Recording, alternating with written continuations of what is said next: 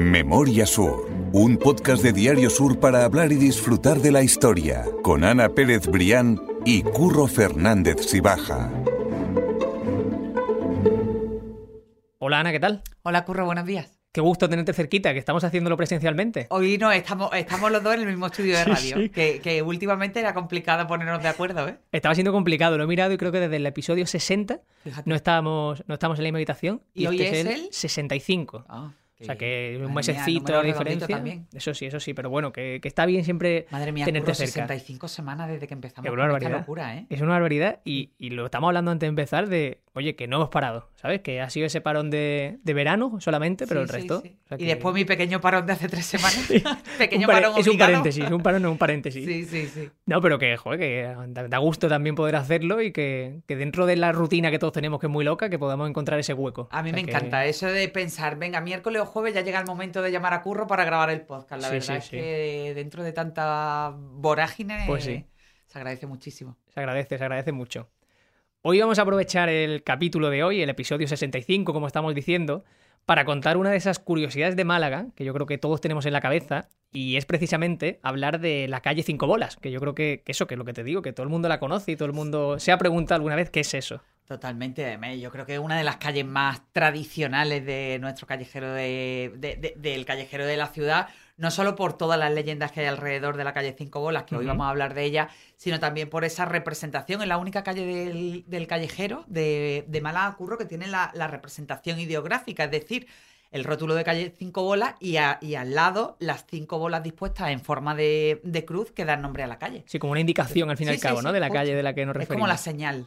Yo creo que todo el mundo lo sabe, pero dinos si quieres dónde está la calle, o sea, de, de qué comunica, dónde, dónde está situada realmente. Pues mira, la calle Cinco Bolas es una calle que comienza en la iglesia de San Juan, al final de calle San Juan, y que comunica toda esa, eh, eh, esa parte de la iglesia y del final de la calle con la calle, con la calle nueva. Yo creo que ya la tenemos en el mapa para empezar a hablar, así que ahora sí nos vamos a meter de lleno en la leyenda de la calle Cinco Bolas.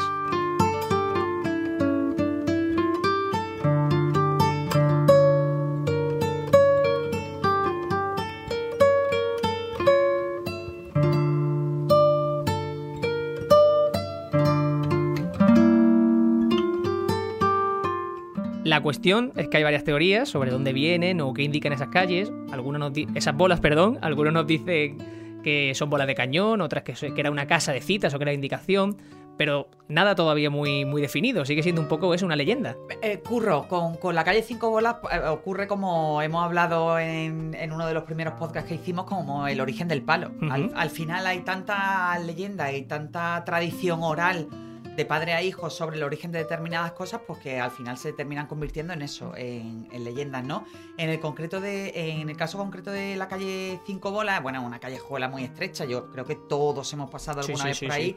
Yo lo ponía al principio del artículo, ¿no? ¿Cuántas veces no hemos acortado camino, eh, sobre todo en feria y en Semana Santa, por la calle Cinco Bolas para, para llegar a uno u otro lugar? Eh, bueno, esta calle está en el callejero desde, o tiene su origen en el siglo XVI, pero sin embargo no se abre a la comunicación con Calle Nueva hasta, hasta el siglo XIX. Y el origen de la calle precisamente está en los Reyes Católicos, eh, como ocurre con muchas otras de, de las cosas de la ciudad. Hay bastantes leyendas, todas ellas aparecen recogidas en un libro que tuve la oportunidad de echarle un ojo, que se titula Cinco bolas y un misterio, y está firmado por Rafael Bertier, y la verdad es que resulta muy interesante porque recoge toda esa historia, todas esas posibilidades. Al final, como con las leyendas, ocurre una cosa, bueno, casi casi romántica, si me permiten la, la expresión, ¿no? Que al final cada uno se queda con la que más, con la que más le gusta. Totalmente. Hay que eh, indicar que hablamos de cinco bolas que se forman, que forman, que dan forma a una cruz, para que Sí, la gente una nos cruz, entienda, por si alguien una no lo cruz sabe. latina, como se, una cruz antigua, no es cruz latina. Eso es. Y déjame que diga los colores de esas cinco bolas actuales, porque en una, en una de las teorías que vamos a hablar en un ratito van a tener sentido y yo creo que es, es importante. Hablamos de que la de arriba es de color azul, la de la izquierda roja, la de la derecha parece azul, pero está bastante desgastada. No sé exactamente si es un azul o no. Y, y la de abajo es morada, o por lo menos un color muy oscuro. Y en el centro ya queda una bola verde, que es así como se forma esa, esa cruz latina, como tú estabas diciendo. Sí, Y más una bola adelante- verde que, que ahora parece amarilla. Bueno, O amarilla, sí, es que... El hecho es que los colores, el- los colores de, la- de las bolas, de esos símbolos que aparecen en, la, en el callejón, han cambiado a lo largo del tiempo, lógicamente por el, por el paso del tiempo, porque se han ido transformando y después porque han ido, eh, eh, eh, esas bolas no siempre han estado ahí y se le ha ido cambiando el, el color, se le ha ido pintando de diferentes colores en función de, bueno, en función de la época. Pues eso, ese color será importante en una de las teorías que vamos a hablar en el futuro, pero vamos a empezar, si quieres, por esa primera teoría que, como tú decías, eh, nos lleva directamente a la calle Cinco Bolas, una calle que no se abrió eh, a, a a Calle Nueva, ¿verdad? Que no se comunicaba con Calle Nueva hasta el siglo XIX, pero como decimos, sí se remite al siglo XVI. Y en el siglo XVI, obviamente, hablábamos, como tú decías, de los reyes católicos. Es decir, la primera teoría nos lleva de cabeza a Isabel y Fernando. A los reyes católicos, por supuesto, como no podía ser de otra manera. Bueno, pues la, la- primera teoría, la primera leyenda, se remonta precisamente a la toma de Málaga, que fue en 1487. Y bueno, y una especie de homenaje a la violenta batalla pues, que tuvieron que librar los reyes católicos en Málaga para, para hacer la, la causa cristiana y terminar con la dominación musulmana. Eh, esa leyenda habla de que las cinco bolas se refieren en realidad a cañones a los cañones que tuvieron que utilizar los reyes católicos, que en esa refriega fue una de las primeras ocasiones que se utilizó la artillería pesada, en concreto proyectiles de cañón de 155 milímetros de calibre, que, en el- que fueron decisivos para la victoria. Entonces, bueno, pues los reyes católicos, en homenaje y en recuerdo a, a aquel enfrentamiento, pues decidieron ponerle a ese callejón eso- esos cinco proyectiles de, en forma de cinco bolas. Una vez más que nos referimos a los reyes católicos, que en Málaga están teniendo siempre, sobre todo en el centro, un, un papel fundamental en- a lo largo de la historia y encontramos muchísimos guiños a ellos. en el Bueno, centro, es que los. Reyes Católicos están presentes sobre todo en esa parte, eh, eh, eh, están presentes en todo. Ten en cuenta desde la Plaza de la Constitución, donde pusieron la primera cárcel de Málaga, y también se celebró la primera corrida de toros de la historia, que también Eso hemos es. hablado de esto en los podcasts, para celebrar precisamente la toma de Granada. Cuando Málaga ya era de la, de la causa católica, bueno, pues los Reyes Católicos, aquel 2 de enero, que, que- que fue la, la- la batalla decisiva de Granada, mandaron al, al regidor de la ciudad una carta ordenando que se celebrara una corrida de toros eh, para celebrar esa victoria. Eh, como te digo, la cárcel. Y después también no hay que olvidar que la calle Cinco Bolas está pegada, o sea, o, o- o sale de la iglesia de San Juan, que fue una de las cinco parroquias que los reyes católicos fundaron nada más llegar a Málaga, y que son la, la iglesia del Sagrario, la. Catedral de Málaga, la de los Santos Mártires, San Juan y Santiago. Sí, sí, sí. o sea que- eh, Entonces, bueno, todo ese entorno, en concreto pues, la iglesia de San Juan, que está a apenas unos metros de, de la Plaza de los Mártires, apenas unos metros de la Plaza de la Constitución, también relativamente cerca de Santiago, es decir, todo ese círculo virtuoso, si me- se me Sí. permite también la palabra, pues que, mm, que, que- que conforman esa ruta eh, de la Málaga de los Reyes Católicos. ¿no? Y que son también pistas de cómo era la Málaga de esa época. O sea, saber un poco dónde estaban esos muros, dónde estaba ese centro histórico Claro, realmente de Málaga y que nos dan esa señal. que- que el, el centro todavía, en la época de los Reyes Católicos, en la, en la Edad Moderna, se, eh, se organizaba en torno a la plaza. Eh, la, la Plaza de la Constitución, que se llamaba entonces la Plaza de las Cuatro Calles, bueno, pues era el, el- el lugar neurálgico, bueno, pues de- ahí estaba el ayuntamiento, estaba la, la cárcel, como ya hemos dicho, estaban lo- los, los grandes negocios de, de la época.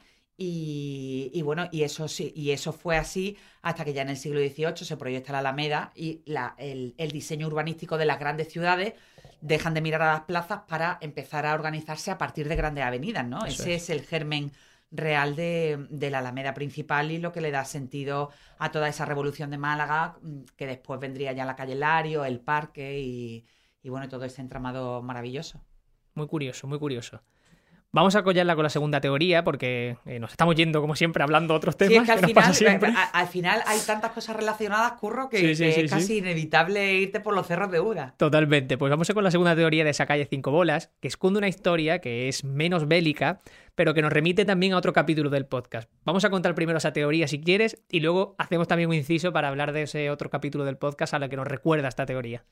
Pues mira, eh, la segunda de las leyendas eh, determina que esas cinco bolas marcaban en realidad la entrada secreta a un convento que estaba pegado a la iglesia de San Juan, donde a determinada hora del día se ejercía la prostitución. Ujú. O sea, es decir, una teoría absolutamente, no una teoría, era una realidad absolutamente loca que en muchos de los conventos de la época, bueno, pues se, se ejerciera y se diera cobijo también a, a prostitutas que ya habían conseguido retirarse o a mujeres que no, que no tenían manera de subsistir, ¿no? Entonces, bueno, pues eh, otra de esas leyendas marca específicamente esa entrada secreta eh, que, bueno, aunque parezca una locura, mm, y tú bien lo has dicho antes, en otro de los podcasts, que también creo que estaban por el, por el principio de, de esa andadura hace año y medio, bueno, pues se, se, confirma que, la prostitución era una actividad legal en la Málaga de los Reyes Católicos. Exactamente, legal, controlada y Cobraban impuestos eh, e incluso había designado por orden de los Reyes Católicos un putero mayor del reino. Bueno, que, hoy en día puede parecer una barbaridad, pero,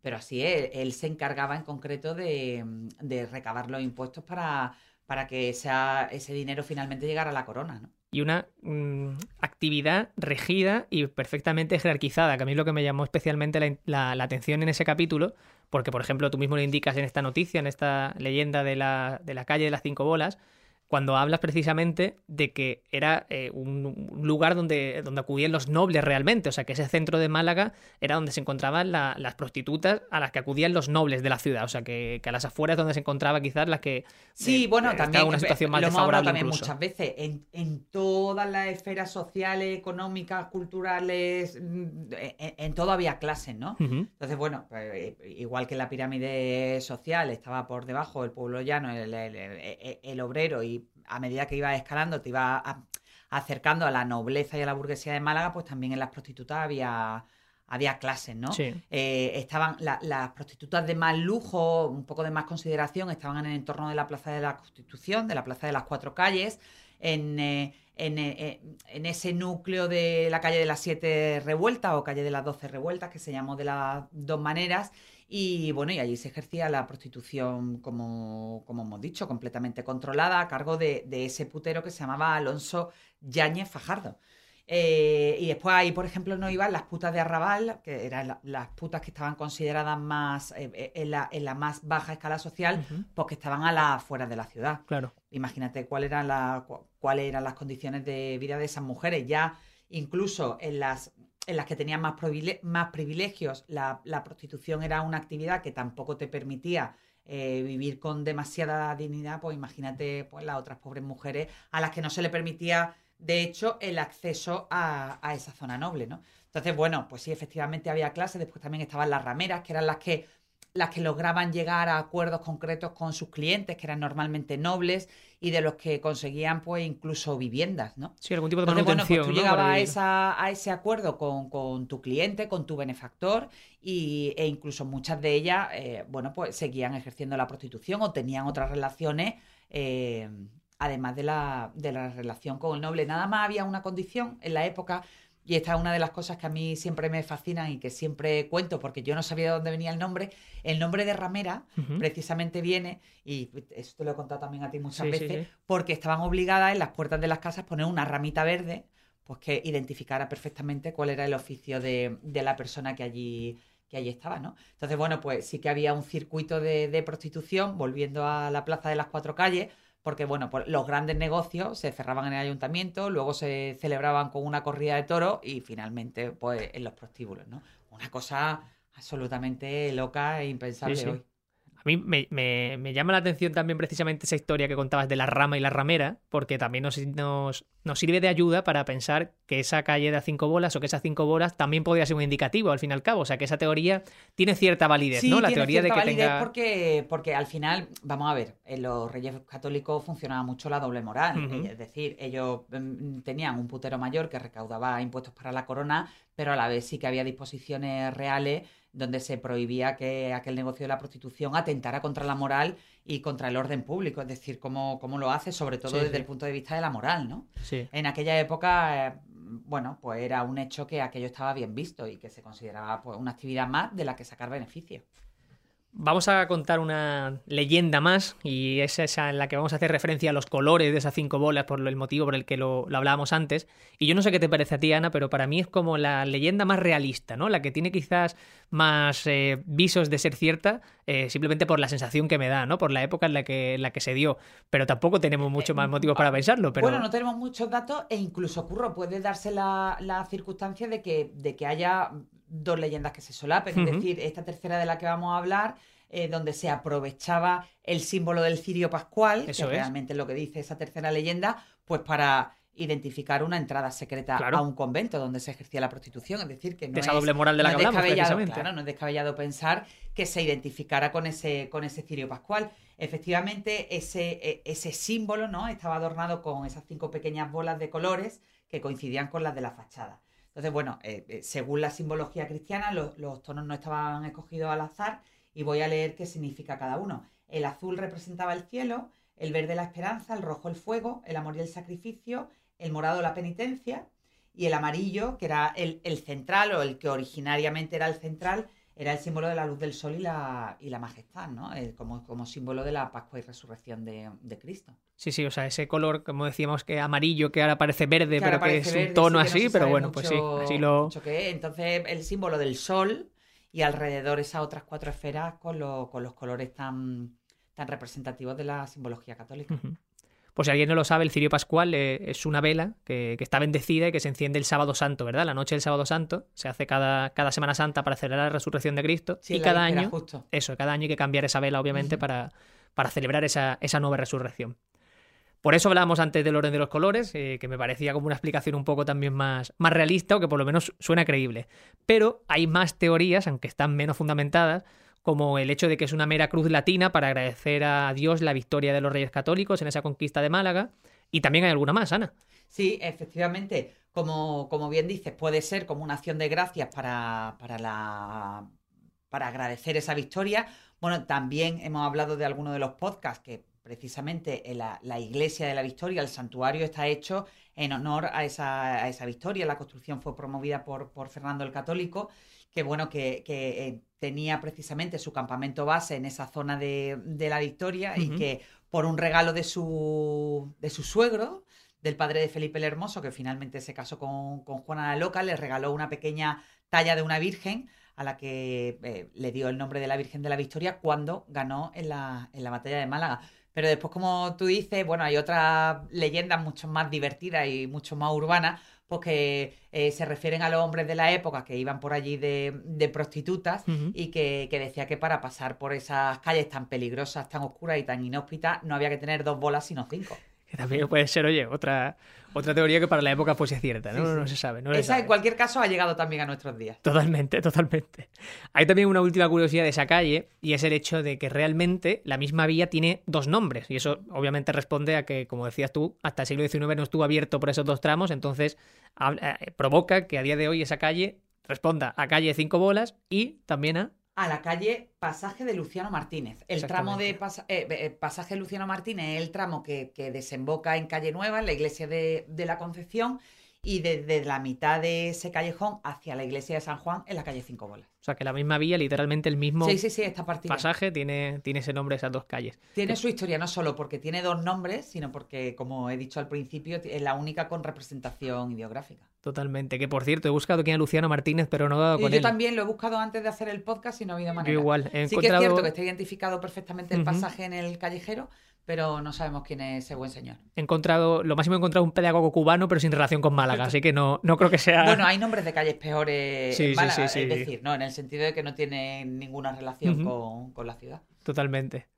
Pues ya te hemos contado la calle, la leyenda de la calle Cinco Olas, Ana. Ahora pasear por ahí. Totalmente, sí, sí. Aparte que eh, decías en el principio del capítulo lo de lo de callejear, ¿no? Con esa feria, esa, esa Semana Santa, y me apetece mucho volver a esa además- normalidad, de y meterte es por un entorno que ha experimentado muchísimo eh, una recuperación brutal en, lo- en los últimos años. Yo recuerdo hace 15 años la calle Cinco Bolas era oscura, sucia, vaya, ahora no es que sea un entorno luminoso, pero que, que ese entorno de la calle San Juan, con negocios de hostelería y un poco con, con la apertura de comercios más eh, eh, co- con, más nivel, pues sí que ha favorecido una, mm, bueno, un- una resurrección sí. De, de la calle, ¿no? Ya que hablamos de, de simbología.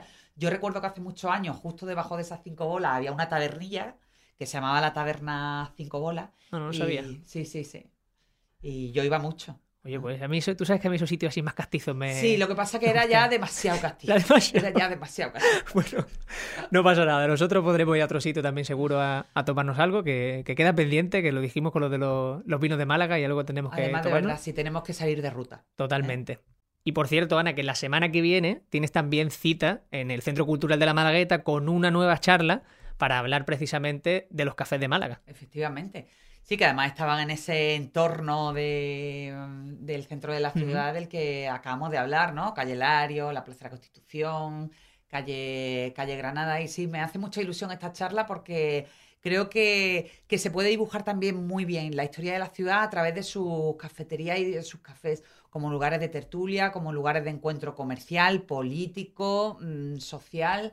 Eh, tuvieron una importancia absolutamente medular en la historia de Málaga bueno, y por desgracia hoy están de, de, actualidad por el reciente cierre del Café Central, ¿no? Eso te iba a decir, que está muy de actualidad realmente por el Café Central y creo que merece la pena pasarse simplemente por saber por qué se pide en Málaga el café así, cuál es su historia y muchas más que seguro que sí, vas a contar. bueno, pues la historia del Café de la Castaña, el Café de la Loba, de la Lobilla, que, sí, sí. que en la Plaza de la Constitución incluso se llegaban a poner fuegos artificiales para para celebrar bueno, determinados acontecimientos, o simplemente para dar lujo a los clientes, el Zurich, el suizo, bueno, el café sí, sí. central, es que la historia de, de, los cafés en Málaga es casi casi inagotable. Y el Café Madrid, que ya es casi el único que queda en pie de aquella época y que este año está de aniversario. Pues eso le va a interesar mucho a la gente porque eh, se celebra precisamente el miércoles 23, 23 de febrero. Y a las 12 de la mañana en, la, en el Centro Cultural La Malagueta, en la Plaza de Toros. Exactamente, así que allí tenéis la cita y allí van a, van a poder encontrarlo. Y nada, citamos a la gente para la semana que viene para contar más historias de Málaga y como siempre mil gracias por acompañarnos y gracias a ti Ana por compartir una historia más. Muy bien, gracias a ti siempre.